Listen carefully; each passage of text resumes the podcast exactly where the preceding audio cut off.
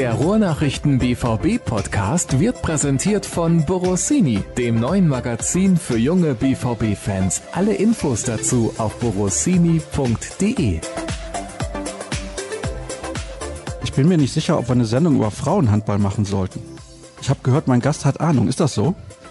Ich hatte Ahnung, weil meine Frau gespielt hatte hier beim BVB, aber das ist jetzt echt schon ein paar Jahre her und durch die Kinder kommen wir und die späten Anstoßzeiten oder Anwurfzeiten waren wir nur sehr unregelmäßig da in den letzten Jahren, aber grundsätzlich äh, ein bisschen Ahnung habe ich ja. Was glaubst du, wie viel Prozent der Hörer haben dich gerade an deiner Stimme erkannt? Boah. 27 Prozent. Das ist vielleicht sogar ein bisschen hochgeschätzt, ne? weil du eigentlich nicht so präsent bist momentan. Also klar, du bist bei Sky unterwegs, da machst du so eine Taktiksendung. Vielleicht kannst du das kurz mal erzählen, bevor wir verraten, wer du bist. Ja, präsent im, äh, in Deutschland weiß ich gar nicht so genau. Ähm, das kommt darauf an, was man guckt. Also es gibt, äh, ich mache bei Sky die Sendung Matchplan, ähm, aber auch nicht immer, sondern unregelmäßig, weil es nicht mein Hauptjob ist. Der Hauptjob ist beim DFB, die U18-Nationalmannschaft zu trainieren. Und ähm, ja, da hast du nicht, äh, nicht die Medienöffentlichkeit oder Medienaufmerksamkeit wie jetzt als Bundesliga-Trainer. Aber das ist auch gar nicht schlimm. Hast du da im Moment im Prinzip ja gar nichts zu tun, weil ihr nicht trainieren könnt, weil es keine Lehrgänge gibt? Wie sieht das aus? Ja, da ist leider ganz viel ausgefallen. Ich habe den Job im, äh, ich glaube im Oktober übernommen und äh, dann war ein Lehrgang in Duisburg und dann kam ja der der zweite Lockdown und ähm, ja und dann wurde alles abgesagt. Das heißt äh, fünf Länderspiele, eine Israel-Reise, verschiedenste Events sind ausgefallen, auch die U19 Bundesliga pausiert, wo die meisten Spieler ähm, aus, dem, aus der U18 Nationalmannschaft spielen. Und ähm, dadurch hat sich das verändert. Wir haben ganz viele Videokonferenzen, strukturelle Arbeit. Ich muss ja auch in dieses Trainerteam oder in dieses Team DFB dann einsteigen. Ähm, da haben wir äh, ja sehr, sehr gute ähm, strukturelle Arbeit gemacht, also zum Beispiel ein Abwehrspielerprogramm vom Christian Wörns, ein Stürmerprogramm vom Stefan Kunz, das ist so hochinteressant. Das hat, ähm, das hat äh, Qualität und macht auch Freude, aber ist natürlich nicht das, äh, wofür man Fußballtrainer ist, nämlich mit den Spielern arbeiten und auf dem Platz stehen. Fehlt dir das momentan sehr? Ähm, jetzt gerade geht's so um Weihnachten, äh, aber ähm, gerade am Anfang, als alles äh, abgesagt wurde, klar, weil äh, ich den Job fantastisch finde, äh, den Job liebe und äh, gerne mit, äh, mit Spielern auf dem Platz stehe. Äh, die Jungs begleite. Die Aufgabe ist jetzt die nächsten drei Jahre zu begleiten und da einzusteigen mit, mit Spielen, mit Training, mit Sichtungen, ähm, um auch äh, um einfach eine Ebene aufzubauen, auf der du dann in den nächsten Jahren sie begleiten kannst. Das wäre schön gewesen, ist aber wie so vieles andere auch leider ausgefallen. Hannes Wolf ist mein Gast. Den Namen haben wir ja bislang noch nicht genannt. Herzlich willkommen. Schön, dass du dir Zeit genommen hast. Das ist nicht selbstverständlich. Wir zeichnen auf am 27. Dezember, also sozusagen am dritten Weihnachtstag. Da kann man sich für sowas mal Zeit nehmen oder passt dir das eher nicht so? Kannst ruhig ehrlich sein. ja, hi. Nee, es passt mir schon. Wir haben gute Familienzeit. Das Wetter war ja auch so, dass man raus konnte und äh, und dann trotzdem zwischendurch mal ein bisschen über Fußball oder Handball reden. Äh, das passt auf jeden Fall und das ist ein guter Termin, sind auch kurze Wege hier in Dortmund. Deswegen passt das schon. Die meisten Hörer werden dich natürlich einordnen können und die wissen, du hast als Jugendtrainer bei Borussia Dortmund gearbeitet, dann warst du in Stuttgart, du warst beim HSV, du warst kurz in Belgien. Das war jetzt in den letzten Jahren, ich sage das jetzt mal so offen, ein bisschen eine Odyssee, die du dir so auch nicht vorgestellt hast oder gewünscht vor allem natürlich auch, weil normalerweise geht man irgendwo hin und möchte da gerne vielleicht fünf oder zehn Jahre arbeiten, was heutzutage im Trainergeschäft sowieso nicht mehr möglich ist. Aber das ging jetzt alles ein bisschen flott. Ja, total. Also der Schritt nach Stuttgart, wenn der VfB anruft, ähm, sind gerade abgestiegen und wollen wieder aufsteigen. Ähm, das war, ja, das, das zu machen, war, war genau richtig und äh, man lernt auch extrem viel. Wir haben es ja auch geschafft, äh, sind damals Zweitligameister geworden. Ich war anderthalb Jahre in Stuttgart. Ich glaube, seitdem hat das keiner mehr geschafft. Äh, Materazzo ist jetzt auf einem guten Weg, ähm, da dahin zu kommen. Ja, und äh, klar, dann bin ich ein paar, sind ein paar Risiken eingegangen, zum HSV zu gehen, aber auch da mit der Erfahrung Stuttgart zu sagen, komm, wir machen das nochmal, steigen nochmal auf. Ähm, es hat leider nicht geklappt. Und dann der Schritt nach Belgien, äh, weil genau das da, weil ich genau das da wollte, nämlich äh, länger bleiben und, und etwas aufbauen. Ja, dann kommt äh, in, einem, in einer Phase des Umbruchs kommt Corona, führst die Mannschaft, den Verein da durch und dann sind's ähm, dann geht's nach wenigen Spielen kaputt. Da sieht man, wie schnell es im Fußball gehen kann, weil vier Wochen bevor es kaputt gegangen ist, hätten alle gesagt, das ist äh, sehr, sehr gute Arbeit, die Mannschaft ist fit. Aber es gab ganz viele Themen, vier Corona-Fälle, Spieler aus Südamerika, die nicht fliegen durften. Das heißt, die konnten nicht in der Vorbereitung kommen, sondern erst in der Saison. Und ähm, ja, und dann gab es ein, zwei Unstimmigkeiten und ähm, ja, und dann sieht man, wie schnell es gehen kann. Das habe ich mir natürlich so nicht gewünscht, aber wenn man den Trainerberuf macht, ähm, dann geht man Risiken ein und äh, Und dann ist es wichtig, sein Selbstvertrauen zu behalten. Natürlich immer zu reflektieren, was kann man lernen, was kann man besser machen, aber vor allem auch sein Selbstvertrauen zu behalten. Würdest du einen dieser Schritte vielleicht im Rückblick nicht gehen? Nein, mit dem, was ich damals wusste in der, dieser Situation, äh, würde ich sie, würde ich sie immer so machen. Und das ist auch müßig, weil, weil, weil so das Leben ja nicht funktioniert. Wenn du das alles im Konjunktiv denkst und wenn du das gemacht hättest und dann hättest du das gemacht, es funktioniert ja nicht, sondern, ähm, sondern du triffst dann in dem Moment die Entscheidung, ähm, diesen Schritt zu machen. Und ähm, nach dem VfB, was sich auch gut angefühlt hat, über ganz weite Strecken, der Schritt von der oder der Weg von der zweiten in die erste Liga und auch in der Zusammenarbeit mit den Menschen im Verein. In dieser Situation, die ja beim HSV so ähnlich war, der HSV ist abgestiegen ähm, und wollte wieder aufsteigen. Es war ein ähnliches Szenario. Das in dem Moment zu machen, ja, da ähm, das fand ich richtig, aber das natürlich hätte ich mir die letzten acht Wochen in Hamburg anders gewünscht und vor allem auch den Menschen und den Fans da gewünscht, dass wir dann auch aufsteigen. Und ja, danach der Schritt ins Ausland ähm, bin ich komplett, stehe ich komplett hinter, weil, weil Genk ein guter Verein ist ähm, da war halt ein riesiger Umbruch plus einige andere Unwägbarkeiten. Aber wenn die Jungs jetzt ziehen und jetzt ihre Tore schießen, dann weiß ich, dass unsere Arbeit da drin steckt.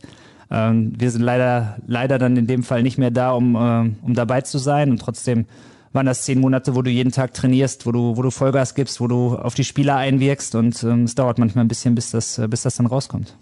Ich muss da aber noch eine Frage stellen zum Thema HSV, weil es gibt natürlich ganz viele Leute, die sagen, wie verrückt muss man sein, bei dem Verein als Trainer anzufangen? Weil das natürlich in den letzten 20 Jahren, sage ich jetzt mal, immer nur Chaos pur war. Da gab es ganz selten eine Phase, wo es über einen längeren Zeitraum funktioniert hat. Ich kann mich erinnern, ich weiß gar nicht, ob Frank Pagelsdorf damals der Trainer war, als sie in der Champions League gespielt haben. Ich meine, das wäre tatsächlich so gewesen. Wer auch immer damals der Trainer war, ist auch egal. Die hatten dann über Jahre einige gute Spieler, die dann immer zu anderen Vereinen gegangen sind und dann ging es langsam, aber stetig bergab. Warum sagt man dann als Trainer trotzdem, ich weiß, das ist ein Schleudersitz, aber mich reizt es irgendwie trotzdem. Das sehen wir ja jetzt auch wieder bei Schalke 04, ist auch ganz interessant. Die gehen ja in den letzten Jahren einen ähnlichen Weg, wie es beim HSV eigentlich, sagen wir mal, zehn Jahre vorher passiert ist. Viele gute Spieler gehabt, die auch dann weggegangen sind. Und es gibt Trainer wie David Wagner oder Domenico Tedesco oder auch andere, die sagen, ich mache das trotzdem, obwohl die wissen, das Risiko ist immens hoch, weil du hast eben von Risiko gesprochen. Ja, wir sind ja, wir bewegen uns in einem Spiel. Also seit ich klein bin, bin ich Fußballer und äh, war Stürmer. Da geht man gewisse Risiken ein. Und äh, so ist es auch als Trainer. Und ähm, beim HSV damals nochmal sind abgestiegen, hatten mit Ralf Becker einen Sportdirektor, ähm, wo, ähm, wo klares Vertrauen war, wo sie, wo sie auch umstrukturieren wollten und, äh, und da auch ausbrechen wollten. Und da wollte ich dabei sein. Und nach anderthalb Jahren Stuttgart kannst du das schon auch ein bisschen einordnen, was dich erwartet. Äh, dass, dass du dann aber sportlich das Quäntchen brauchst ähm, gerade in dieser zweiten Liga, wo du, wo du auch als, äh, als HSV oder VfB, wie man es auch letzte Saison gesehen hat, eigentlich immer auf der Rasierklinge tanzt, das ist auch klar. Und in Stuttgart hatten wir das Quäntchen, in Hamburg hatten wir es nicht. Und wenn du dann Vierter wirst, äh, dann fühlt sich das an wie abgestiegen und nicht Aufstieg fühlt sich an wie abgestiegen. Und trotzdem, trotzdem wusste ich auch, dass es im, im Konstrukt HSV, so ähnlich wie es auch damals in Stuttgart war, ähm, systemisch Dinge gibt, die, äh, die Probleme sind und dass die Spieler erstmal, oder wie man es bei Schalke sieht, Spieler, die da hinkommen, werden erstmal schlechter gefühlt und nicht besser. Und da auszubrechen, was uns in Stuttgart gelungen ist mit Entwicklungen wie von Benjamin Pavard oder jetzt auch, äh, wenn man jetzt Aurel Mangala, der auch in Dortmund hier in der Vergangenheit spielen sieht, ähm, da gab es ein paar echt gute Geschichten und das wollten wir beim HSV versuchen. Und ähm, ja, wir sind, wir sind Spieler, ich war Stürmer, also geht man auch mal Risiken ein und weiß, was ein, äh, weiß, was dann auch passieren kann, dass es da auch eine Kehrseite gibt.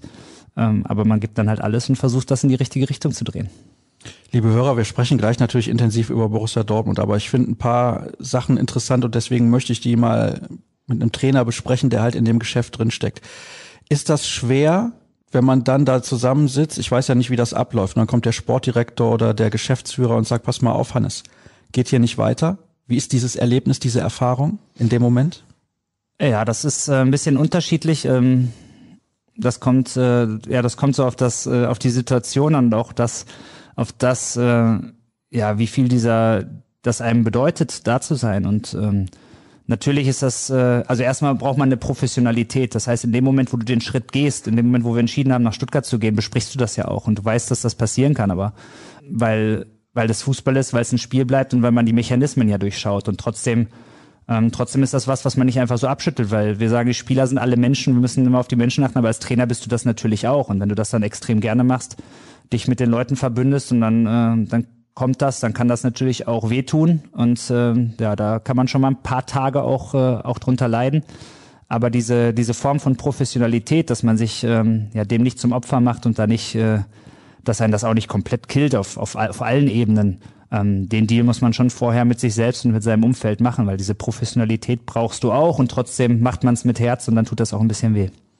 Glaubst du, ich weiß, das ist wieder so eine Konjunktivfrage, wird dir wahrscheinlich nicht gefallen, wenn die Medien sich nur aufs rein Sportliche konzentrieren würden und teilweise nicht Druck ausüben würden auf die Vereine und so weiter und so fort, wenn es mal sportlich ein bisschen schlechter läuft. Glaubst du, dass Trainer dann deutlich länger im Amt wären? Ah, das weiß ich nicht. Das ist, das ist, äh, das ist so ein bisschen hypothetisch. Ich weiß gar nicht, wenn du, wenn du in dem Ding drin bist, also jetzt auch aus meiner Rolle als, als HSV-Trainer, dann habe ich nicht viel gelesen. Es ist schon so natürlich, dass nicht nur die Medien, sondern auch in den sozialen Netzwerken äh, wenn man auch mal sieht, was nach Niederlagen in Vereinen, was da los ist, wie da auch, äh, wie diese Enttäuschung, die die Menschen fühlen, auch sich in Aggressionen und in Beschimpfungen entlädt und so. Ähm, das ist schon ein Brett. Vor allem, ähm, ich habe dann auch mal ein bisschen gelesen jetzt über andere Vereine, weil ich es über mich selber gar nicht will. Das, da gibt's ja nichts zu gewinnen. Wenn du ein Spiel verlierst, du liest ja dann durch, was wird denn da über dich geschrieben? Ähm, aber natürlich macht das was mit den Menschen. Natürlich äh, rückt das die Leute in, in, in ein nicht so gutes Licht. Aber ob der Druck jetzt von den Medien, von den Fans, äh, aus sich selbst, natürlich auch aus dem Geld kommt, weil ähm, wenn du die Ziele nicht erreichst, im Fußball kostet das unglaublich viel Geld für den Verein. Der Druck kommt natürlich auch, äh, auch dann manchmal daraus, je nachdem, wie fest die Führungspersonen im Sattel sitzen. Da kommt natürlich auch Druck her auf den Trainer, äh, ja, weil es dann in manchen Momenten vielleicht auch leichter ist zu sagen, ähm, ja, da ist, äh, da hakt es als, äh, als vielleicht in der Zusammenstellung der Mannschaft oder in, in einem anderen Thema. Aber der Druck ist, ist einfach da, der gehört dazu zum Fußball und da muss man dann auch mit umgehen können. Ob das immer fair ist, äh, weiß ich nicht, aber als Trainer versuche ich mich dem so gar nicht auszusetzen, mich dann auch nur sehr bedingt damit zu beschäftigen, weil die Energie muss ja woanders hin. Die Energie muss in das Team, in den Staff, in das nächste Spiel, ähm, damit du alles tust, um erfolgreich zu sein. Und ähm, deswegen kriegt man das manchmal dann gar nicht so mit.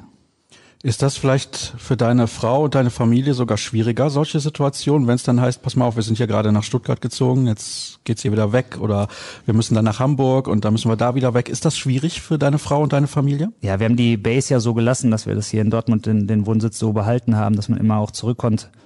Meine Kinder sind noch zu klein, die lesen natürlich das auch nicht und meine Frau liest das auch nicht, weil es einfach, da gibt's nichts äh, da hörst du einfach mit auf, weil da gibt's nichts zu gewinnen. Das ist für, das ist, das ist ganz interessant, wenn ich Leute treffe, die sagen, boah, das habe ich das und das über dich gelesen. Okay, aber ich, ich weiß davon nichts. Und das ist eine Herausforderung, aber du hast natürlich auch viele Vorteile durch den Job, dass du Ort, unterschiedliche Orte kennenlernst, dass du über dich selbst lernst, über, ähm, dass du mit viel Verantwortung lebst, dass du diese Verantwortung auch übernimmst. Ähm, ja, natürlich auch wirtschaftlich äh, gibt es da ein paar Vorteile in dem Job. Also die darf man ja nicht vergessen bei dem Ganzen. Und deswegen werde ich nie sagen, äh, ja, Fußball ist aber unfair und jetzt haben, äh, haben Sachen nicht so funktioniert, wie ich das wollte, sondern insgesamt hatte ich in meinem Leben, in meiner Karriere sehr, sehr viel Glück.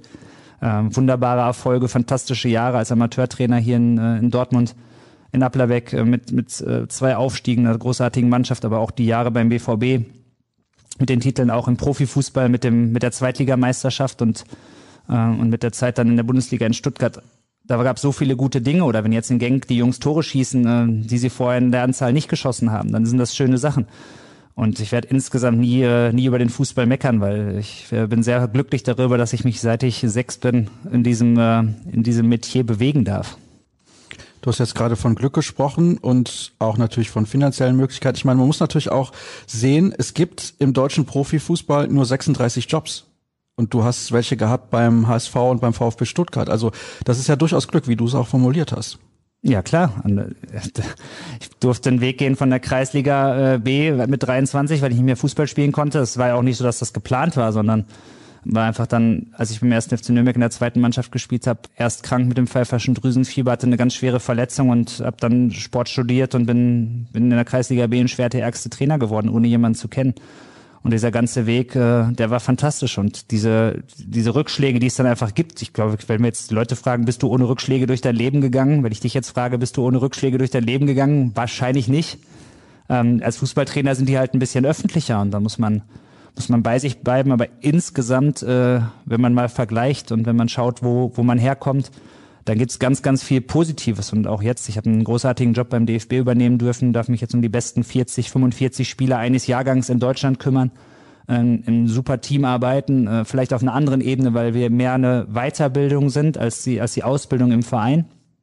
Aber das ist ein fantastischer Job und dann kann ich nicht der sein, der traurig zu Hause sitzt und beleidigt ist, äh, weil die, weil mal Dinge nicht funktioniert haben, sondern, äh, sondern dann geht's weiter. Und äh, ich glaube, das geht allen im Leben so. Als Fußballtrainer ist es einfach nur ein bisschen öffentlicher. Da kriegen es einfach alle mit und konfrontieren dich damit. Aber wenn wir jetzt hier durch die Stadt laufen, durch Dortmund fragen, mal fragen, ähm, hat bei dir alles geklappt so die letzten Jahre, dann wirst du nicht viele Leute treffen, die Ja schreien. Das wird wahrscheinlich in der Tat so sein. Du hast eben am Anfang gesagt, dass das in Genk auch so lief, da war alles in Ordnung und vier Wochen später war es nicht mehr in Ordnung. Ist ja eine interessante Parallele eigentlich zu Borussia Dortmund in dieser Saison. Vor dem Heimspiel gegen den ersten FC Köln war gefühlt alles in Ordnung. Dann wurde dieses Spiel verloren. Es wurde gegen den VfB Stuttgart hoch verloren, gegen den Aufsteiger und vorher natürlich mit Köln gegen eine Mannschaft, die 18 Spiele lang nicht gewonnen hatte. Und ich kann mich noch erinnern, ich habe bei Twitter geschrieben, hätte man gegen Köln zu Hause gewonnen, hätte niemand was gesagt. Dann wäre man, ich glaube, unter der Woche danach ein Punkt hinter den Bayern gewesen und niemand hätte sich irgendwie beschwert. Alle hätten gesagt, er ist in Ordnung, die Saison bislang. Ja, das Erfolg und Misserfolg sind im Fußball eine sehr, sehr dünne Linie und ähm, bei Borussia Dortmund ist die etwas dicker, weil die, weil die Mannschaft, wenn sie frisch sind, wenn sie in ihrer Energie sind und nicht zu viele verletzt sind, so gut ist, dass du, dass du einfach oft gewinnst. Aber es ist eine sehr, sehr dünne Linie und wenn du die ein paar Mal hintereinander unterschreitest, dann passiert das. Und äh, ja, mit Bruno Labbadia ein bisschen darüber gesprochen vor, vor einiger Zeit und auch gesagt, du kannst innerhalb von zwei Wochen deine komplette Reputation verlieren. Das heißt, wenn du in zwei Wochen zwei englische Wochen hast bei Borussia Dortmund, äh, Samstag, Mittwoch, Samstag, Mittwoch und ähm, spielst eine Serie, wo du viermal vielleicht nicht gewinnst oder nur einmal gewinnst, dann geht das extrem schnell. Und ähm, ja, beim BVB mit der Anzahl der Spiele, mit Verletzungen, äh, die Verletzung von Haaland, sollte man nicht ganz ausklammern in dem Ganzen. Ähm, da kann das unglaublich schnell gehen. Und ähm, ja, so kann man, so kann man innerhalb von kurzer Zeit äh, von sehr guter Trainer auf, uh, das passt nicht, ähm, springen und das geht, in, ja, das geht schnell.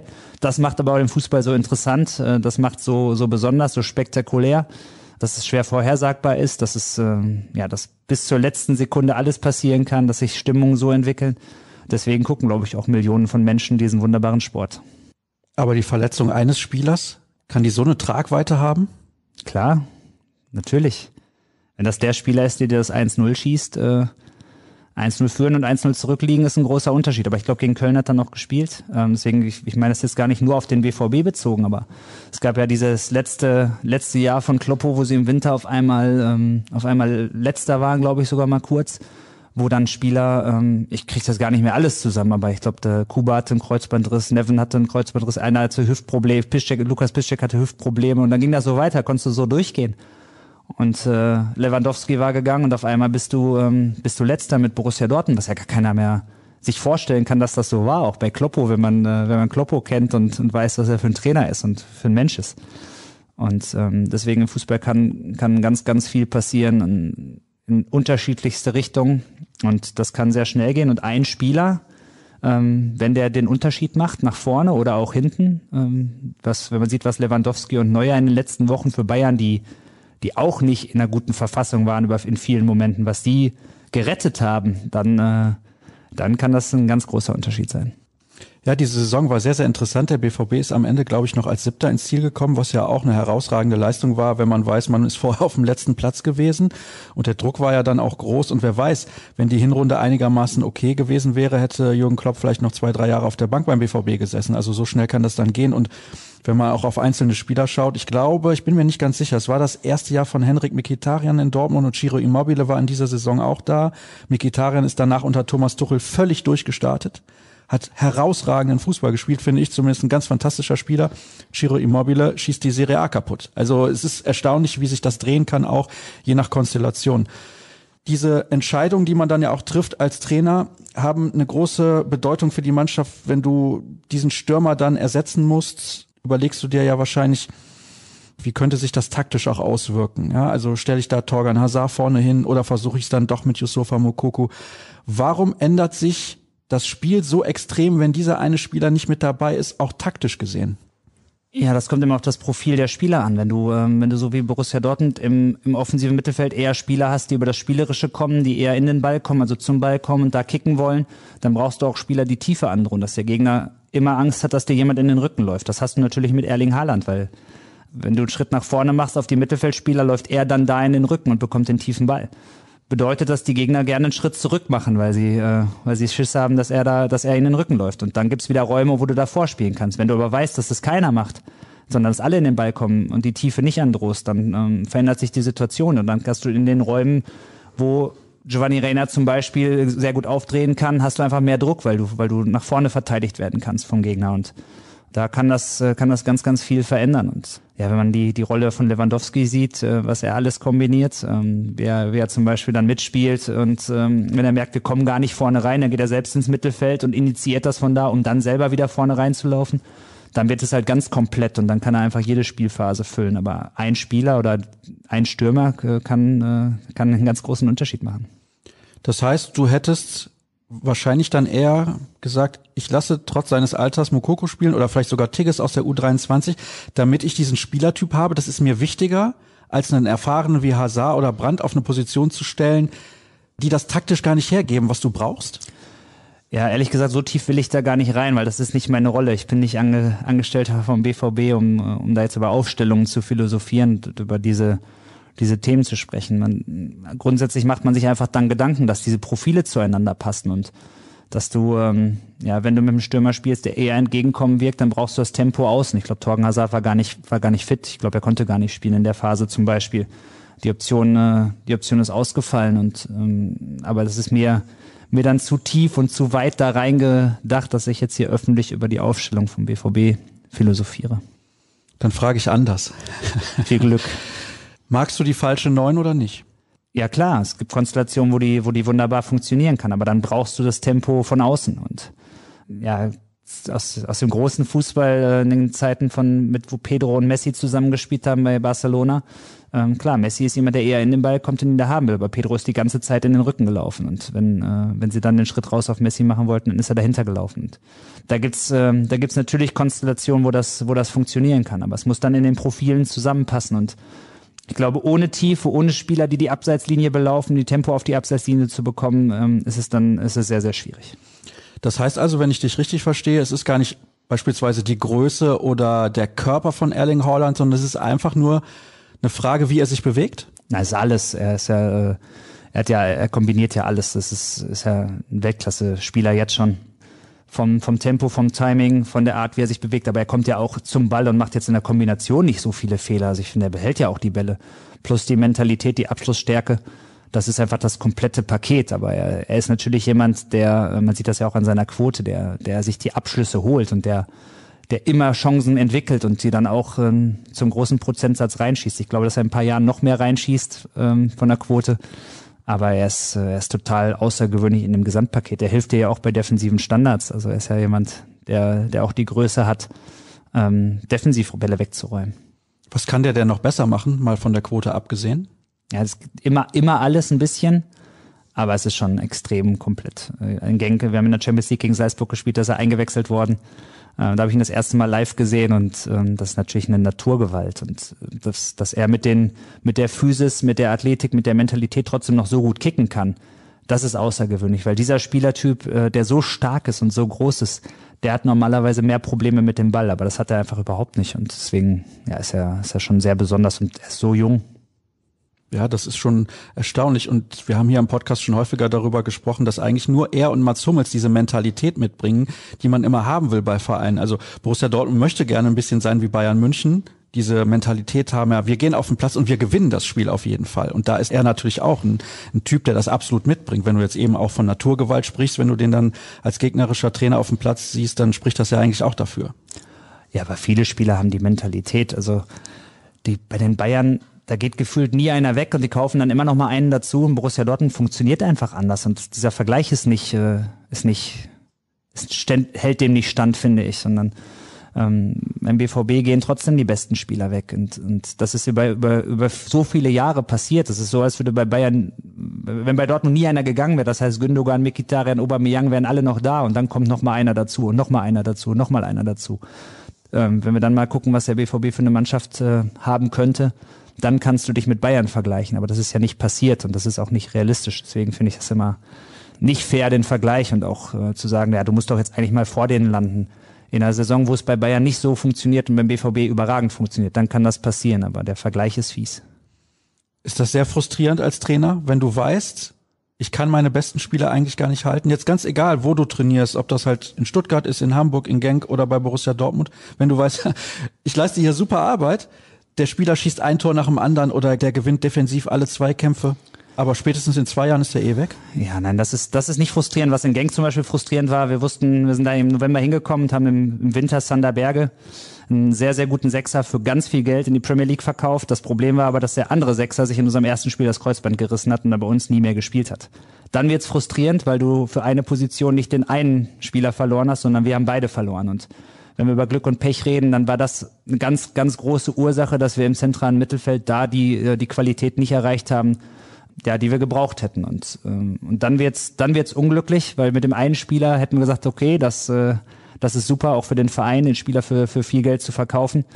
Aber als Trainer wird's dann unglücklich, wenn du den zweiten auch noch verlierst durch eine Verletzung. Und ähm, das, ähm, das wird dann, das ist dann schwierig. Auf der anderen Seite weißt du bei fast jedem Verein, dass das passiert. Und dann lieber der Fluch der guten Tat, dass die Jungs gehen, weil sie sich super entwickelt haben, weil du sie für, für Geld verkaufen kannst, für viel Geld verkaufen kannst als sie gehen, weil sie es nicht geschafft haben. Und deswegen ähm, geht es um die Jungs. Es geht darum, dass sie sich bestmöglich entwickeln. Und wenn dann, äh, ja, wenn du dann, ähm, wenn die Jungs in die großen Ligen oder zu den großen Vereinen wechseln, dann freut man sich natürlich auch als, als Coach. Auch wenn ähm, Wiederaufbau immer eine Herausforderung ist. Eben hast du auch davon gesprochen, dass es so eine dünne Linie gibt. Bei Borussia Dortmund ist die ein klein wenig dicker, hast du gesagt. Wenn es jetzt darum geht, Spielern zu raten, was sie tun als nächstes in ihrer Karriere. Ich weiß, heutzutage wird das sehr viel vom Geld bestimmt, von den Beratern und so weiter und so fort. Aber es ist ja immer die Überlegung als junger Spieler, ist der Schritt jetzt richtig zu wechseln? Wir haben zum Beispiel gesehen, bei Leon Goretzka, als er von Schalke zu Bayern gegangen ist, da haben einige gesagt, ja, warum spielt er nicht noch ein, zwei Jahre bei Schalke und dann geht er zu den Bayern? Es hat sich gezeigt, das war genau richtig für ihn. Es gibt aber auch viele Spieler, die diesen Schritt gehen, jetzt nicht unbedingt zu Bayern, aber von einem kleineren Verein zu einem größeren. Und das ist absolut falsch in dem Moment. Ist das dann einfach nicht zu verhindern? Das ist, ähm, das weiß man auch wieder vorher nicht. Wenn das, äh, wenn das Ding da liegt und, äh, und du musst dich entscheiden und äh, dann gibt es natürlich auch eine wirtschaftliche Dimension. Da kann jetzt auch jeder schreien, ne, die gibt's nicht und wie kann man das machen? Aber ich glaube, wenn das Ding da liegt, ist das sehr viel schwieriger, ähm, da Nein zu sagen, weil man dann auch mal guckt, ja, wem kann ich denn damit noch helfen, so aus meinem, aus meinem Familienkreis. Äh, ich glaube, ganz entscheidend ist für die Spieler, dass sie den Hunger behalten und dass du, ähm, wenn das Geld kommt, also ein junger Spieler, der jetzt zu den Profis kommt, seinen ersten Vertrag unterschreibt, dadurch viel Geld verdient, dass du trotzdem in dieser Herausfordererrolle bleibst und nicht das Gefühl hast, ja, jetzt bin ich schon weit und ich kann jetzt ein bisschen ruhiger machen, sondern am Ende entscheidet die Qualität des Spielers und das diese innere Motivation zu behalten, jeden Tag am Limit zu arbeiten. Das ist kein Zuckerschlecken. Man könnte sagen, es ist nur anderthalb Stunden Training am Tag. Aber das ist kein Zuckerschlecken, weil die Intensität, wenn du beim Bundesligaspiel da unten stehst, und die Intensität fühlst und siehst und du siehst, wie es da rappelt in jedem Duell, ähm, das ist überhaupt kein Zuckerschlecken. Das ist eine, eine, große Herausforderung. Und sich dem zu stellen, täglich ähm, und äh, weiterzuarbeiten, wie man das jetzt bei Leon Goretzka dann zum Beispiel über die Corona-Pause ja auch körperlich gesehen hat, das ist die Herausforderung auch für die jungen Leute, weil es ist schon eine Herausforderung auch für die Jungs, die ich jetzt trainiere, sind jetzt 17, sind in ihrer A-Jugend sehr wichtig alle, sonst wären sie nicht in der Nationalmannschaft und dann kommst du irgendwann zu den Profis und bist Nummer 23 im Kader. Und ähm, ja, unterschreibst einen Vertrag, aber gerade dann bist du auf einmal in der Mannschaft, wo du dann bist, nicht mehr so wichtig, sondern du bist nur Nummer 23 und darin auch dein Vertrauen zu behalten, deine Kraft, jeden Tag daran zu arbeiten, dich auf die Chance vorzubereiten und, ähm, und dann da reinzuspringen und, und dann einfach auch gut zu sein auf diesem hohen Niveau Bundesliga-Fußball oder Top-Fußball. Das ist, äh, das ist eine Challenge. Was dann passiert, wenn du das geschafft hast, ob du dann noch bleibst oder gehst, das ist, das ist sehr individuell, aber aber da arbeiten wir ja auch immer mit dem, was wir danach wissen. Und, äh, und das ist, das ist ja immer die, die, die Geschichte, die es, die es schwierig macht. In dem Moment das zu entscheiden, wenn da so ein Vertrag liegt von einem großen Verein und dann zu sagen, nee, mache ich jetzt aber nicht, ich warte noch zwei Jahre, was machst du, wenn du dich in den zwei Jahren verletzt? Da müsste man auch mal schauen, wer, wer hat denn die Chance dann nochmal bekommen oder vielleicht auch nicht nochmal bekommen, um es nochmal zu entscheiden. Ähm, das ist nicht so einfach, das ist komplex und muss dann auch jeder irgendwo für sich selbst wissen. Unterschätzen wir den mentalen Aspekt die diese Aufgabe Profifußball mit sich bringt, weil du gerade gesagt hast, das ist kein Zuckerstecken. Und natürlich gibt's auch die Medien, die Druck machen. die sozialen Medien, wo dann Fans Druck machen und die Öffentlichkeit und man hat kein Privatleben. Also ich glaube, du hast noch ein einigermaßen ordentliches Privatleben, ja. Aber so ein Bundesliga-Profi, ich meine, wie war das für dich? Konntest du in Stuttgart oder Hamburg durch die Stadt gehen, ohne dass du angesprochen wurdest? Nein, natürlich nicht, weil wenn du da die, die Mannschaft trainierst, auch in Dortmund, werde ich, werde ich schon auch erkannt, aber das ist auf eine total angenehme, gute Art und ähm, das hat mich null gestört. Das, das ist nicht, nicht belastend. Da gibt's mal den einen oder anderen, der, ähm, wenn du ein Spiel verloren hast, der was sagt. Aber grundsätzlich, wenn die Leute dich treffen, begegnen sie, sind sie mir immer sehr, sehr respektvoll begegnet. Was sie dann sagen, wenn du eine, eine Straße weiter bist, das ist noch eine andere Geschichte. Aber ich finde nicht, nicht, dass das, ähm, dass das so sehr beeinträchtigt. Der Druck, ähm, ja jeden Tag leisten zu müssen und, und voll da zu sein für die Spieler auch auf der körperlichen Ebene. Und, und das ist mit Sicherheit eine Challenge, aber nochmal, der, der Beruf Fußballspieler oder Trainer hat so viele Vorteile, dass ich das nicht so anhören soll, als wäre das eine Strafe, sondern ähm, ich glaube, dass es in dem Gesamtkonstrukt Fußball für den Spieler manchmal nicht so einfach ist, dieses Spiel noch zu lieben und zu sehen, weil es wird ja immer an dir rumgeschraubt. Du musst jetzt das machen, musst, musst jetzt funktionieren, musst das machen. Eigentlich haben ja alle angefangen, weil sie nur spielen wollten. Ja, du bist ein kleiner Junge, willst Fußball spielen und, äh, und der Rest, den kaufst du ja dazu. Der kommt ja nur, weil du, du bist im, im bestimmten Moment gut, also gehst du zum Verein, wo du gut ausgebildet wirst. Und das, äh, der Rest ist ja dazu gebucht. Und da wird immer so ein bisschen so getan, als wollten sie ja nur ge genau diesen Zirkus haben. Aber ursprünglich wollten alle einfach mal nur Fußball spielen. Da spannen wir jetzt mal den Bogen. Das passt ganz gut zu deiner Zeit als Jugendtrainer von Borussia Dortmund. Haben wir zu hohe Erwartungen, wenn es darum geht, dass Jugendspieler beim BVB auch den Sprung in die erste Mannschaft schaffen? Weil Du hast damals Jahrgänge trainiert mit sehr vielen guten Spielern. Ihr habt viele Titel gewonnen. Auch in der Zeit war diese Mannschaft gefühlt irgendwie in Deutschland im Jugendbereich unschlagbar. Aber es sind ja jetzt nicht fünf davon bei Borussia Dortmund in der ersten Mannschaft. Nee, das gibt's ja auch nicht. Ähm, wer das erwartet, das ist, äh, das ist sehr, sehr unrealistisch. Wir haben, wir haben eine, das waren großartige Mannschaften, waren auch ganz unterschiedliche Mannschaften, die wir damals hatten. Mit Felix Passlack und Dennis Burnisch gab es nur zwei Spieler, die alle Finals gespielt haben, zum Beispiel. Äh, es hört sich ja immer so an, als wäre das eine Mannschaft gewesen. Das ist de facto falsch. Ähm, sondern es war eine Generation aus mehreren Jahrgängen. Und ähm, ja, es gibt äh, aus diesem Jahrgang eine super Quote von, von Spielern, die im Profibereich ist. Mit Christian Pulisic natürlich einen, der, ähm, ja, der jetzt leider ein paar Verletzungen hat, aber der, der ein Weltklasse-Spieler geworden ist. Ähm, jetzt bei Chelsea, wenn man sieht, was er nach Corona gespielt hat, bis er sich leider wieder verletzt hat, war das außergewöhnlich. Der BVB hat ja auch ein paar Euro für ihn bekommen.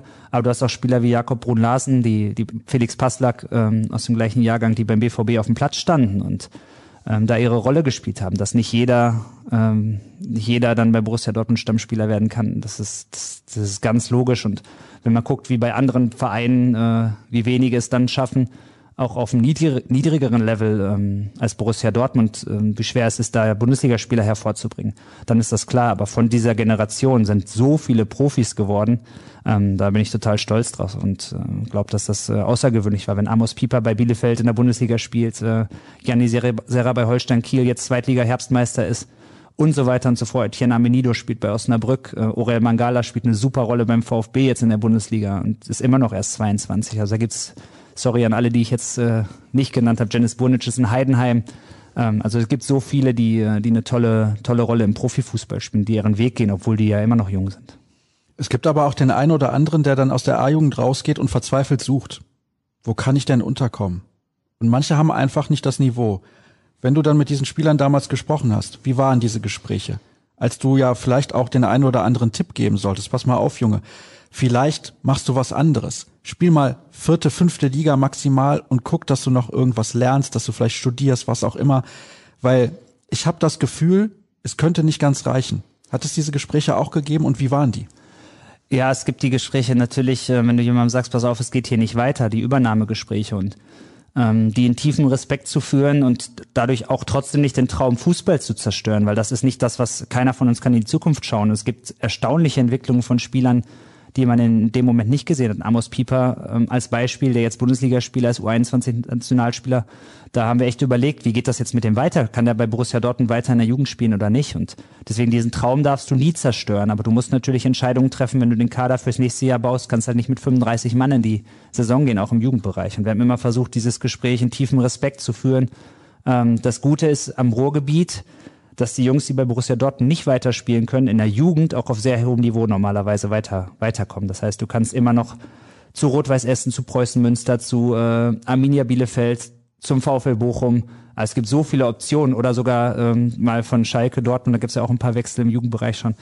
Das heißt, das Netz von guten Vereinen hier in der Nähe ist so gut, dass, ähm, dass es Spieler gibt ähm, oder dass du eigentlich weiter gut ausgebildet wirst. Und wie es sich dann entwickelt, ein Kerem Demirbay, da war ich noch nicht beim BVB, aber er ist von der U15, U16 nicht gekommen beim BVB, ist dann nach Wattenscheid gegangen und ein paar Jahre später, ähm, da war ich das erste Mal A-Jugendtrainer, haben gegen Wattenscheid gespielt und der beste Spieler auf dem Platz war leider bei Wattenscheid und Jungjahrgang und ist dann zurück zum BVB gekommen und spielt heute, spielt heute Bundesliga bei, äh, bei Bayer Leverkusen auf, auf einem sehr hohen Niveau. Das heißt, die Träume zu zerstören, selbst wenn wir das Gefühl haben, dass es in diesem Moment nicht reicht, äh, das ist nicht, äh, das ist nicht richtig und ist auch nicht die Aufgabe, weil ähm, keiner weiß, wie sich, wie sich die Jungs entwickeln. Wie war damals deine Verbindung zu Edin Terzic? Ah, ja, sehr gut. Wir haben, ja, wir haben schon zusammen studiert, ähm, kennen uns schon ewig, haben zusammen in der Unimannschaft im Sturm gespielt. Er war ein sehr guter Fußballer, haben ja, darüber uns, uns gut kennen, schätzen gelernt. Und ähm, ja, dann als ich 2010 das erste Mal BV, beim BVB A-Jugendtrainer geworden bin, ging es darum, wer wird denn Co-Trainer? Und ähm, dann haben wir mit Sven Mislintat zusammen, der Edin von der A-Lizenz kannte, gesagt, er war noch kein Trainer, aber er ist ein, in dem Moment Regionalligaspieler beim BV Kloppenburg, hat äh, ein sportwissenschaftliches Studium, hat eine A-Lizenz. Und ich habe ihn in der Uni einfach auch vor Menschen gesehen, wie er zu vor der Gruppe gesprochen hat. Und dann ist er zu uns gekommen und ja, spätestens seitdem sind wir befreundet, äh, haben drei Jahre sehr eng zusammengearbeitet, aber auch danach ist der Kontakt äh, ja so geblieben. Ich habe ihn zweimal in Istanbul besucht, haben, äh, als er bei Besiktas Istanbul Co-Trainer war. Und ähm, ja, deswegen sind wir sehr, sehr gute Freunde, aber auch, äh, auch verbunden über, über das äh, Fußballtrainer sein. Wann hat er dich nach dem Spiel gegen den VfB Stuttgart das erste Mal wieder angerufen? Boah, naja, weiß ich jetzt gar nicht. Es ging dann, ja, wir waren die ganze Zeit in Kontakt und dann dann ging das ja relativ schnell, wie es so läuft.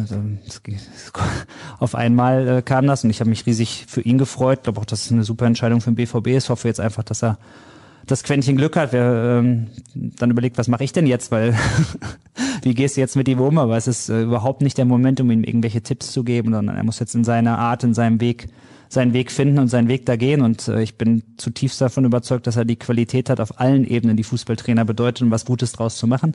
Braucht halt das Quäntchen Glück, dass die Jungs in ihrer Energie sind, dass, äh, dass nicht zu viele ausfallen. Und dann bin ich ganz sicher, dass er das super machen wird.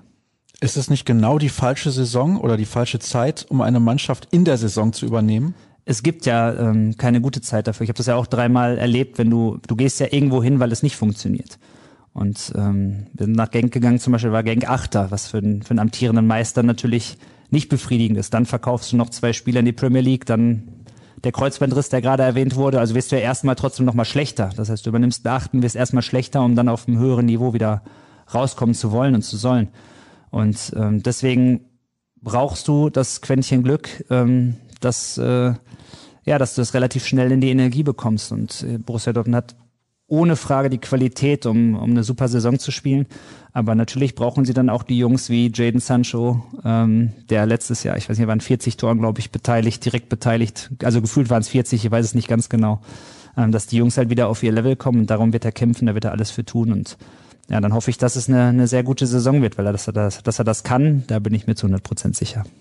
Ich habe das deswegen gefragt, weil es natürlich jetzt gar keine Pause gibt. Nächste Woche, das ist ja das Verrückte, geht's schon wieder weiter. Ja, das ist so, wobei in der Bundesliga, das spielst du ja trotzdem auch früh. Also es wird ja immer so getan, als könntest du richtig arbeiten, aber vorher war so, dass am 3. Januar wieder angefangen, hast am 17. Januar dein erstes Spiel gehabt. Ist ja nicht so, dass du dann zwei Jahre da warst und äh, ähm, und da so viel Zeit hattest. Julian Nagelsmann hat jetzt gesagt, das fand ich total interessant, ja bei Leipzig letztes Jahr war so zum Reinkommen, müssen wir uns auf höherem Niveau anpassen und jetzt wird's leichter. Das heißt, er ist ein Jahr da, hat sie sechsmal die Woche gesehen, hat ein Jahr mit den Spielern gearbeitet und jetzt wird es leichter. Das heißt, dieser Anpassungsprozess, der dauert einfach und ähm, bis dahin, ja, gibst du alles, äh, holst alles raus und, und auf allen Ebenen, ohne jetzt viel trainieren zu können, weil das ist ja das Thema. Du das kannst ja eigentlich nicht viel aus dem Training ähm, entwickeln, weil du so viele Spiele hast in dieser besonderen Corona-Saison. Und ähm, ja, und diese Anpassung im Fußball, die dauert halt länger als, als man denkt. Wie spricht denn Edin Terzic vom Menschen? Ja, ähm, authentisch, äh, so wie er, so wie er ist, hat, äh, hat einen super Humor, ist total lustig, aufgeschlossen. auch mit, mit dem Selbstvertrauen und äh, hat auch ein Gefühl, gutes Gefühl für Menschen, weil das brauchst du ja, dass du, äh, dass du so ein bisschen siehst, wie es den Leuten geht, geht und sie auch mitnehmen kannst. Und ähm, ich finde, in seiner Art macht er das super. Ist es für einen Trainer wie Edin Terzic oder dich leichter Zugang zu finden zu Spielern, die 17, 18, 19, 20 sind? Oder ist das für dich komplett egal, ob das ein etablierter Spieler ist, der fast euer Alter hat, weil ihr seid ja auch noch alle relativ jung? Ja, nein, das, das, das würde ich auf das Alter nie äh, besprechen, aber nochmal zu Edin, hat ähm, da für mich jetzt zum Beispiel schon ganz viel vorzuweisen. Es ist natürlich so, in der Öffentlichkeit schaut man nur, man hat den noch nie so in der Cheftrainerrolle gesehen, aber wenn ich jetzt, äh, ich weiß ja, was er gemacht hat. Also er hat drei Jahre beim BVB schon gearbeitet, von 2010 bis 13, dann zwei Jahre in der Super League bei Besiktas, beim sehr, sehr großen Verein, äh, auch mit der Fanwucht, mit dem Druck, den es da gibt. Und und dann äh, in der Premier League, aber vor allem fokussiert sich in der Öffentlichkeit alles viel zu sehr auf den Cheftrainer. Wenn du, wenn du jetzt Co-Trainer bist, Miguel Morera bei mir oder auch Edin dann, ähm, bist ja trotzdem extrem in Kontakt mit den Spielern. Du versuchst ja auch, sie weiterzuentwickeln. Du planst das Training, du machst das Training. Ähm, du hast Gruppengespräche, du hast Einzelgespräche, du hast auch vor der Mannschaft ähm, schon, schon, schon deine Anteile.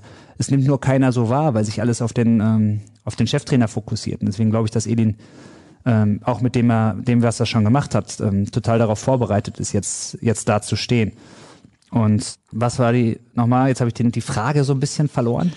Ja, das ist du eine auch, ne? gute Frage. Ja, das ist tatsächlich so. Ja, also es ging darum, ob du leichteren Zugang hast oder ihr generell als jüngere Trainer zu eher jüngeren Spielern oder wie das dann ist auch im Vergleich zu den etablierten. Nein, gar nicht. Ähm, das, ich finde, das halte ich für ein Märchen. Das halte ich für, äh, für, ein, für ein Gerücht. Natürlich natürlich ist es so, dass, äh, dass jeder so seine Art hat, aber dass man nur weil man, also ich bin jetzt 39, Edin ist 37, warum soll er zu zum 30-Jährigen schlechteren Zugang haben wie zu zum 18-Jährigen? Ähm, das, das glaube ich überhaupt nicht. Und ähm, ich habe ein ganz, ganz tolles Verhältnis zu vielen erfahrenen Spielern äh, gehabt, die ich trainiert habe, auch auch jetzt äh, zuletzt in Belgien und zu den Jungs, die, die einfach schon, schon was erlebt haben und die etwas äh, gestandener sind, die schon ein paar Jahre Profis sind. Das ist überhaupt kein Thema, halte ich eher für eine, für eine Geschichte von außen. Machen wir uns nichts vor. Du könntest ja jetzt aktuell der Cheftrainer von Borussia Dortmund sein, aber du hast dich entschieden, auf einen Co-Trainerposten zu verzichten. Warum war Co-Trainer nichts mehr für dich? War der Zeitpunkt schon vorbei, wo du gesagt hast, ja, das kann ich nochmal machen, jetzt unabhängig mal vom Verein? Weil du schon Cheftrainer warst in Stuttgart und in Hamburg und da möchtest du auch weiterhin Cheftrainer bleiben? Nee, es war, ähm, es war vor Hamburg noch, die Geschichte und ähm, ja, es gab ein Gespräch auch mit Edin damals, was mich, was mich da auch ein bisschen nachdenklich gemacht hat. Es stand im Raum und natürlich, wenn du Dortmunder bist, wenn du hier lebst, ähm, hätte ich mir das immer vorstellen können. Ich könnte auch, ähm, ich könnte auch immer noch als Co-Trainer arbeiten. Darum ging es nicht, sondern ähm, bei Lucien Favre, es war klar, dass Lucien Cheftrainer wird und dann war irgendwann auch klar, dass Lucien jemand mitbringt und ähm, dann haben Edi und ich gesprochen und gesagt, wer von uns beiden sitzt denn eigentlich auf der Tribüne? Weil äh, dass jemand drei Co-Trainer auf der Bank sitzen hat, ähm, kenne ich nicht, sondern da sitzen zwei. Wenn Lucien einen mitbringt, dann wäre das Edin oder ich gewesen. Und ja, wir waren, sind sehr, sehr gut befreundet. Und dann hast du ja, kommst du in eine Situation, was machst du denn dann? Wie viel Verantwortung hast du dann? Und ähm, wie ist da die Arbeitsteilung? Und das war, das war sehr schwer klar zu beantworten. Äh, Fakt ist, dass in diesem Konstrukt dann mit drei Co-Trainern, wo der eine noch von Lucien mitgebracht wird, dass ich das in diesem Konstrukt nicht machen wollte und dann in dem Moment als Trainer des Jahres äh, in Deutschland war vorher Bundesliga-Trainer. Stuttgart ist natürlich zu Ende gegangen, aber ich glaube, die anderthalb Jahre waren schon ganz erfolgreich. Und ähm, da wollte ich diesen Weg nicht gehen, weil äh, ja, weil da war zu viel Hunger, zu viel Energie, einfach auch was zu machen, produktiv zu sein und nicht dann am Ende zu gucken mit Edin, ja, wer darf denn das Spiel jetzt auf der Bank gucken und wer guckt's von oben und hat so ein Funkgerät, äh, wie wir es jetzt aufhaben, um dann die Infos runterzugeben. Und das war dann so der Moment, wo ich dachte, uh, das ist in dem Gesamtkonstrukt nicht der Moment und äh, nicht der richtige Zeitpunkt. Da ging es überhaupt nicht, geht es nicht darum, dass ich nicht in einem Team arbeiten kann, sondern die Leute, die mich kennen, die mit mir gearbeitet haben. Ich glaube, die allermeisten werden sagen, er ist ein Teamplayer. Ja, wobei es ist ja schon nochmal ein Unterschied, ob man Co-Trainer ist oder ob man als Trainer den Weg vorgibt. Ja, aber es ist ein Unterschied, ob du, äh, wie produktiv du als Co-Trainer sein kannst. Wenn du Miguel Morera oder oder Edin, ähm, jetzt auch, äh, wenn wir zusammengearbeitet haben, dann bist du halt ganz, ganz eng, besprichst alles, äh, delegierst das und, und kommst dann ja auch in die Situation, dass beide mitcoachen. Also einer steht beim 5 gegen 5 auf der einen Seite, der andere auf der anderen Seite und du coachst das Ding zusammen. Wenn du aber in einem Team bist mit ganz vielen Leuten, wo du dann irgendwann nicht mehr weißt, ja, wer macht denn jetzt was und äh, vielleicht bist du dann nur noch Schiedsrichter im Training und coacht gar nicht mehr, weil, äh, weil es sind einfach zu viele da, dann, äh, dann ist das ein, ein Punkt, den ich nicht machen möchte. Ähm, aber alles andere, da kommt es auf die, die Rollenverteilung, auf die Arbeits, äh, Arbeitsverteilung an. Da gibt's Co-Trainer ist nicht gleich Co-Trainer. Das gibt's in ganz, ganz unterschiedlichen Facetten. Wärst du vielleicht damals ein bisschen egoistischer gewesen, wenn nicht Edin Terzic dein guter Freund da noch als Co-Trainer mit an Bord gewesen wäre, sondern irgendjemand, zu dem du keinen Draht hast sozusagen?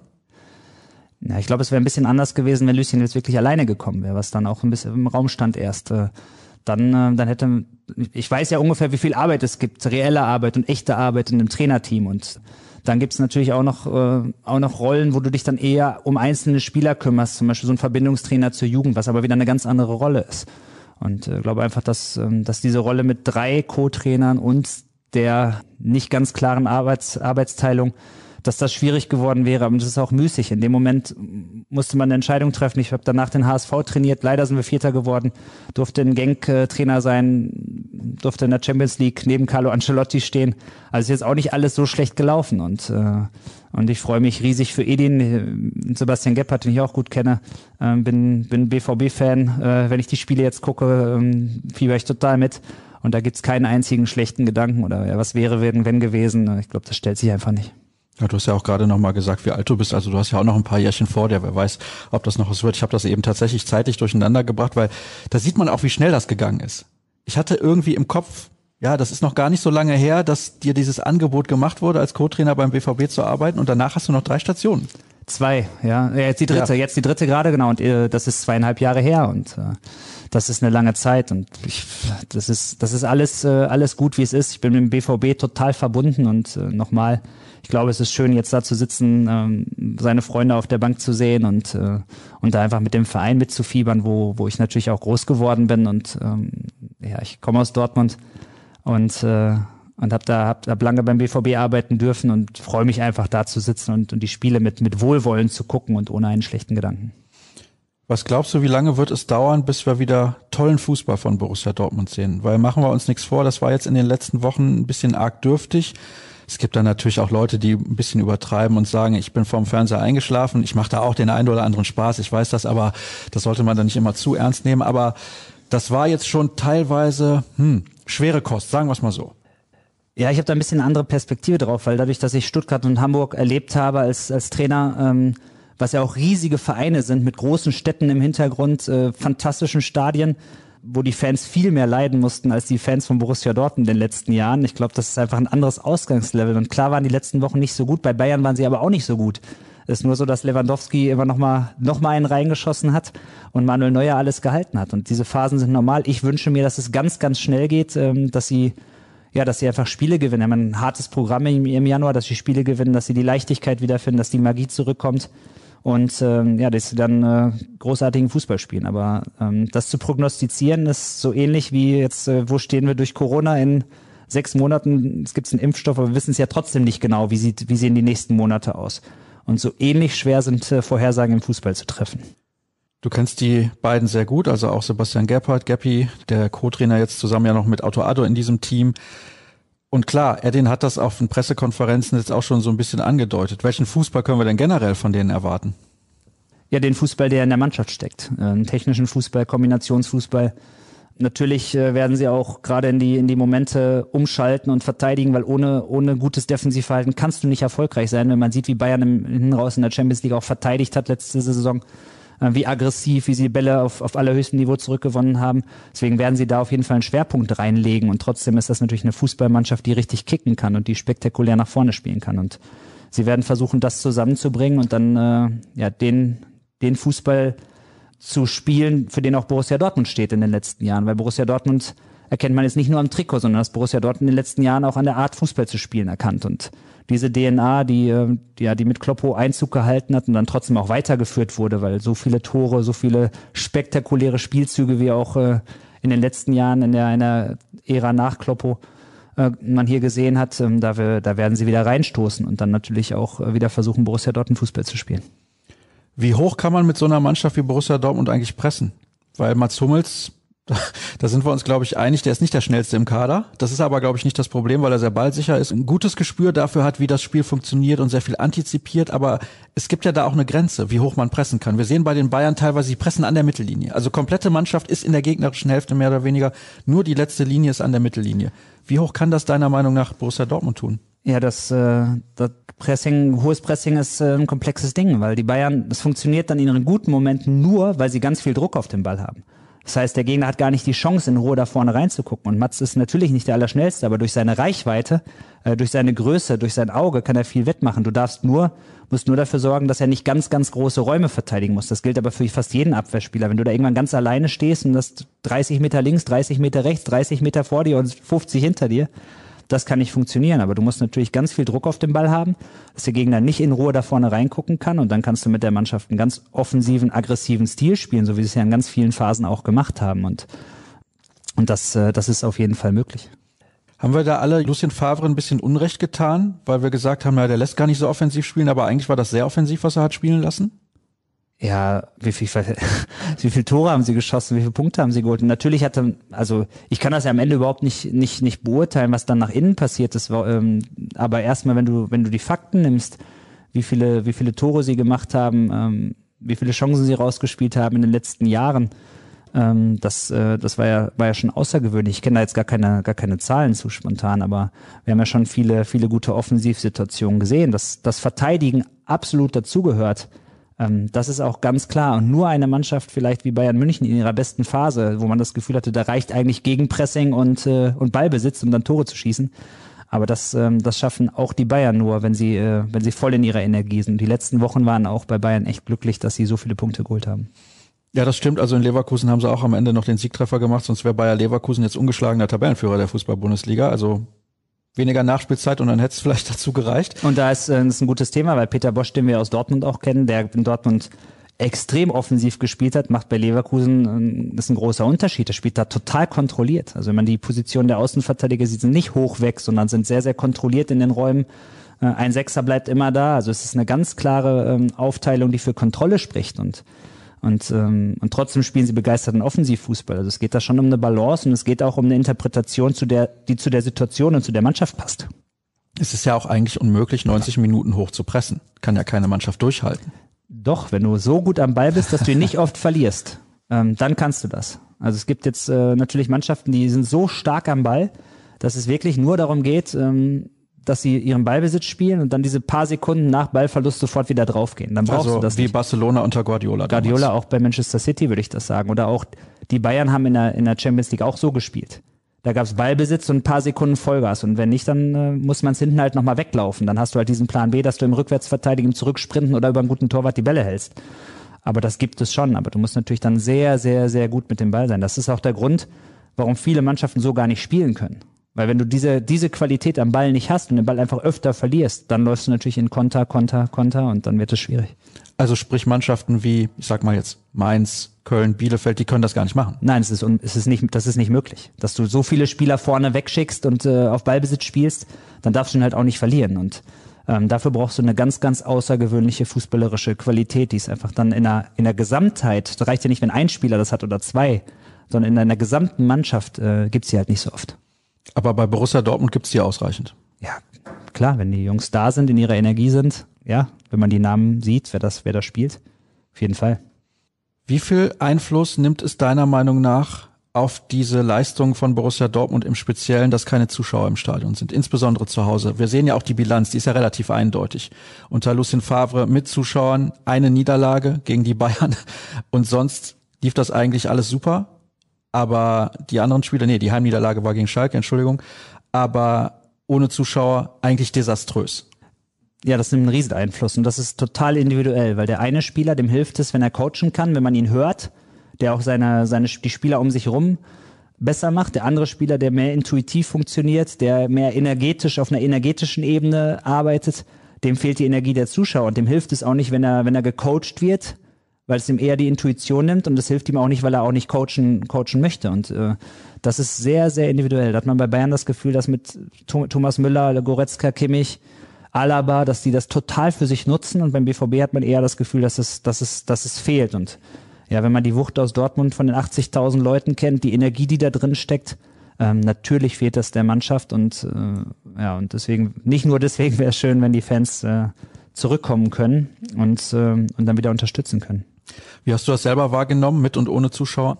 Ja, es sind, sind Welten. Es war vom, vom einen Moment auf den anderen. Dann in Belgien wurde die Saison ja abgebrochen im März. Ähm, wir hatten ganz andere Themen, wie wir dann die Südamerikaner und Afrikaner, die allein in ihrer Wohnung sitzen, äh, versorgen können mit Training, damit die nicht äh, wochenlang allein in der Wohnung auf einem anderen Kontinent sitzen, was, was auch kein Mensch will. Ähm, dann haben wir versucht, äh, sehr, sehr gutes Training zu machen. Erst zu zweit auf dem Platz, dann zu viert mit Social Distancing, also andere Themen als jetzt in Deutschland, wo die Liga ja weiterging.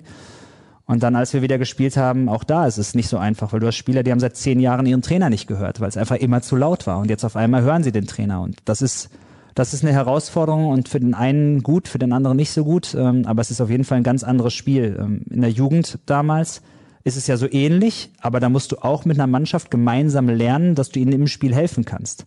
Weil du gehst nicht an Spielfeldrand und rufst da rein und hilfst ihnen, weil, weil es geht so schnell. Ähm, du musst eine gemeinsame Sprache haben, eine gemeinsame Vision und eine gemeinsame Idee und die entsteht nicht innerhalb von, von kurzer Zeit.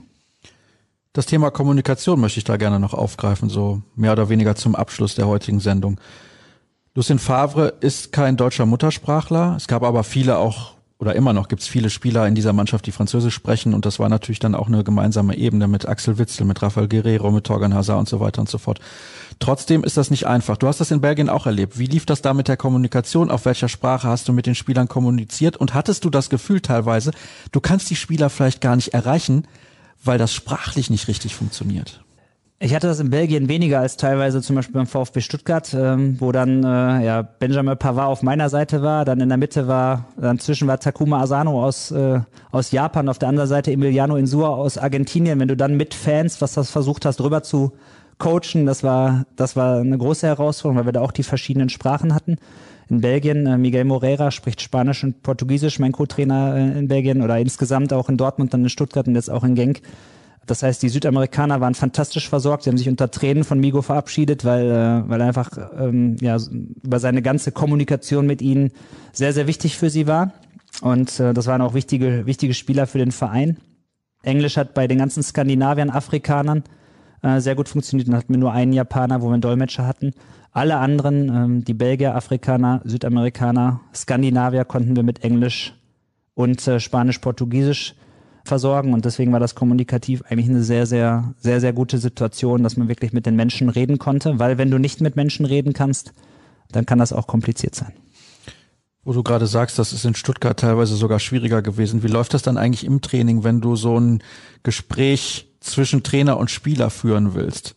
Fehlt dir das dann, diese direkte Kommunikation beispielsweise mit einem japanischen Spieler? Ja, das ist du versuchst natürlich in so einem Gespräch auch immer so ein bisschen rauszufinden, was braucht er jetzt gerade? Braucht er eher eine harte Ansprache, eher oder eher eine, eine unterstützende Hand, wo du ihm, wo du ihm hilfst, wo du, ähm, wo du den Druck auch wegnimmst oder den, den Druck abnimmst und sagst, pass auf, gib mir den Druck, äh, spiel du Fußball. Und ähm, da ist natürlich wichtig, dass du lesen kannst, wie, wie es dem Spieler geht. Ist das jemand, der jetzt auf eine, eine Klarheit braucht oder ist das jemand, dem du eher, eher unterstützen möchtest? Und das zu lesen ist manchmal nicht so einfach. Ähm, auch, äh, auch die Reaktionen dann international, das ist, das ist eine Herausforderung, weil wir, ja, wir haben ja unseren Blick auf die Welt und äh, auf ein Gespräch, aber jemand, der aus Afrika kommt, der aus Südamerika kommt, aus Asien kommt, hat natürlich einen anderen Blick darauf. Und ja, da haben wir immer versucht rauszufinden, was, was hilft dem jeweiligen Spieler. Und das ist, ähm, das ist auf jeden Fall eine Herausforderung, gerade wenn wir nicht die gleiche Sprache sprechen. Apropos Spieler unterstützen. Was machen wir denn mit Julian Brandt? Ist einer meiner absoluten Lieblingsspieler. Ich liebe ihn spielen zu sehen, weil er so viel kann, aber irgendwie habe ich das Gefühl, bei ihm läuft's gerade absolut nicht. Wie geht man als Trainer mit so einem Spieler um? Ja, da fehlen mir, äh, fehlen mir natürlich Informationen, weil ich ihn nicht, äh, auch gar nicht persönlich kenne und deswegen jetzt auch nicht, ähm, ja, auch nicht hier hier groß da, da darüber so, so tief da rein möchte. Ich glaube, bei ihm ist es einfach wichtig, dass er, dass er zieht, dass er Vertrauen findet, ähm, dass er sich gut fühlt in seinem Körper. Du weißt auch nie genau, wenn die Energie nicht da ist, wo das herkommt. Also das ist vielleicht eine körperliche Ursache. Doch Spieler, die sind dann einfach irgendwo angeschlagen. Es geht immer so ein bisschen. Ähm, nochmal, ich weiß das nicht, aber, aber es kann, kann ganz unterschiedliche Ursachen haben und, und ich glaube schon, dass er jemand ist, der auch, der auch über, über Vertrauen funktioniert und dann, ähm, Da muss man in allererster Linie erstmal fragen, wie es ihm geht und was er braucht, um, um seinen besten Fußball zu spielen. Und mit der Antwort kann man dann weiterarbeiten. Aber das wäre mal die erste Frage, die man stellen könnte. Und wie schwer ist das dann, wenn man so einen Spieler zwangsläufig, weil es vielleicht gerade nicht anders geht, nicht auf einer Position spielen lässt, die nicht für ihn gemacht ist? Hast du auch solche Fälle gehabt in deinen alten Mannschaften, wo du einen Spieler vielleicht irgendwo einsetzen musstest, wo du wusstest, der funktioniert da nicht zu 100 Prozent und hinterher sagen alle, ja, der hat aber wieder beschissen gespielt. Ja, absolut. Also das Thema gibt es immer, weil du, ähm, weil du in Situationen kommst, wo du weißt, diese Position ist jetzt nicht hundertprozentig seine Position, aber er muss da spielen, weil das sonst in einem Gesamtkonstrukt äh, nicht funktioniert. Und da ist man sehr darauf angewiesen, dass die Spieler die Offenheit haben, dass sie es auch dann nicht als Alibi benutzen, äh, weniger zu machen. Ähm, zum Beispiel Benjamin Pavard bei uns in Stuttgart Innenverteidiger, rechter Verteidiger, Sechser in der Dreierkette gespielt, aber auch außen in der Fünferkette. Also er hat völlig in unterschiedlichen Systemen gespielt, war immer offen dafür. Es hat ihn einfach nicht gejuckt. Und äh, das macht dann auch einen Spieler aus, der dann später ähm, bei Bayern München spielen kann oder auch in der französischen Nationalmannschaft, weil er weil er einfach dann sofort gut war und ähm, ist als Innenverteidiger gekommen, war dann auf einmal bei uns rechter Verteidiger, wird dann als rechter Verteidiger Weltmeister. Aber es lag in seinem Charakter, das anzunehmen und nicht, es nicht zu benutzen und einfach dann sofort diese Position zu spielen. Und für viele Spieler ist das ein großes Thema, wenn sie nicht ihre Position hundertprozentig spielen, weil das Spielfeld sieht von, die Perspektive sieht von überall total unterschiedlich aus. Wenn du es gewohnt bist, an der Linie zu spielen, sieht es im Halbraum, innen im Feld sieht es völlig anders aus als an der Linie und ähm, das ist äh, auf jeden Fall eine Herausforderung, auch mit dem, mit dem Spieler, mit dem, mit dem Kader einen Weg zu finden, dass die Spieler ähm, ihre Positionen spielen können und sich da auch wohlfühlen. Und trotzdem musst du darauf hoffen, dass sie natürlich auch Interpretationen und Interventionen vom Trainer zulassen und äh, versuchen das einfach sehr, sehr gut zu machen, wenn du, ja, wenn du taktische Hinweise gibst, wie man es vielleicht noch besser machen kann. Eine sehr, sehr interessante Antwort, wie ich finde. Zwei Fragen habe ich noch. Auf welche sagen wir mal, drei Spieler von Borussia Dortmund freust du dich am meisten im nächsten Jahr, weil du relativ davon überzeugt bist, dass die endlich wieder so spielen, wie es ihr Potenzial hergibt? Ja, natürlich auf Erling Haaland, das würden alle sagen. Hier in Dortmund ist natürlich auch schon der Lieblingsspieler meiner Töchter, die ihn fantastisch finden. Das zweite sind eigentlich zwei Spieler, Marco Reus und Jaden Sancho, die so unglaubliche Fähigkeiten in der Offensive haben, wo ich einfach äh, ja hoffe, dass sie, dass das wieder rauskommt und dass sie, dass sie fit werden, dass sie wieder ja all das rausspielen nach vorne Richtung Tor, was sie können. Und ähm, ja, und ich bin Rafael Guerrero-Fan, muss ich zugeben, wenn er da vom linken Verteidiger sich immer ins Mittelfeld schleicht und dann auf einmal wieder die letzten Pässe spielt, wie so ein Zehner oder Achter, ähm, der einfach die, die Formation vom Gegner auch auflöst, manchmal auch die eigene, aber, aber auch ganz oft die vom Gegner schwer beschädigt durch sein Verhalten. Das ist für mich immer eine Freude, ihn da spielen zu sehen. Wie verbringst du den Silvesterabend und wie gehst du die ersten Tage im neuen Jahr an und ja, welche Wünsche hast du fürs nächste Jahr? Ja, Silvester haben wir noch gar nicht so geplant, aber wir halten uns im Moment echt an die Regeln, dass wir eigentlich keine Leute, also dass wir keine Leute treffen und ähm, und deswegen mit der Familie, was aber auch äh, sehr, sehr schön ist, weil wir hatten natürlich auch verrückte Jahre äh, zuletzt äh, als Familie, was wir total genießen. Und ähm, ja, dann darf ich für die Sendung Matchplan auf Sky Borussia Dortmund gegen Leipzig analysieren. Ähm, äh, kommt am 6. Januar, am 8. ist, glaube ich, dann das Spiel. Ist das richtig? So, ungefähr sowas. Und, ähm, deswegen Borussia Dortmund gucken in der Vorbereitung darauf. Und äh, ja, dann einfach mit meiner, mit meiner Mannschaft hoffentlich einsteigen, dass, äh, dass der Fußball für die Jungs wieder losgeht. Ähm, ich darf die Jungs dann noch zweieinhalb Jahre begleiten, von sind jetzt 17 oder werden jetzt 18 im neuen Jahr und dann bis sie, bis sie 20 sind. Und mit den Jungs einsteigen, da das Beste rausholen. Sie begleiten auf, äh, auf dem Weg, der jetzt kommt und dann hoffentlich auch mit Länderspielen, mit Trainingseinheiten, mit Sichtungen im Verein weil bei diesen Spielern ist sehr, sehr viel ausgefallen. Die haben ähm, seit März, dass die Saison abgebrochen worden, vier bis sechs Pflichtspiele gemacht. Ähm, das ist ein kollektiver Kreuzbandriss, so vom, vom, vom Prinzip, vom unterbrochenen Spielrhythmus. Und deswegen müssen wir alle zusammen mit den Jungs echt Gas geben, damit sie, äh, damit sie dann trotzdem ja, die, die bestmöglichen Fußballer werden und den deutschen Fußball dann auch, auch bereichern in Zukunft.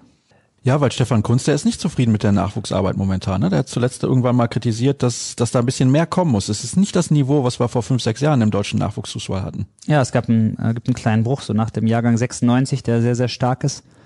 Mit äh, den ganzen Leroy Sanés und Julian Brands und Timo Werners, die aus diesem Jahrgang kommen und dann auch mit den etwas älteren. Danach gab es einen kleinen Bruch, da gibt's immer noch äh, super Spieler, wie Kai Havertz. Ähm, jetzt haben wir mit Florian Wirz oder Yusufa Mokuko ja zwei Spieler, die auch bei mir in der 18 spielen dürfen, die da wahrscheinlich und hoffentlich nie spielen werden.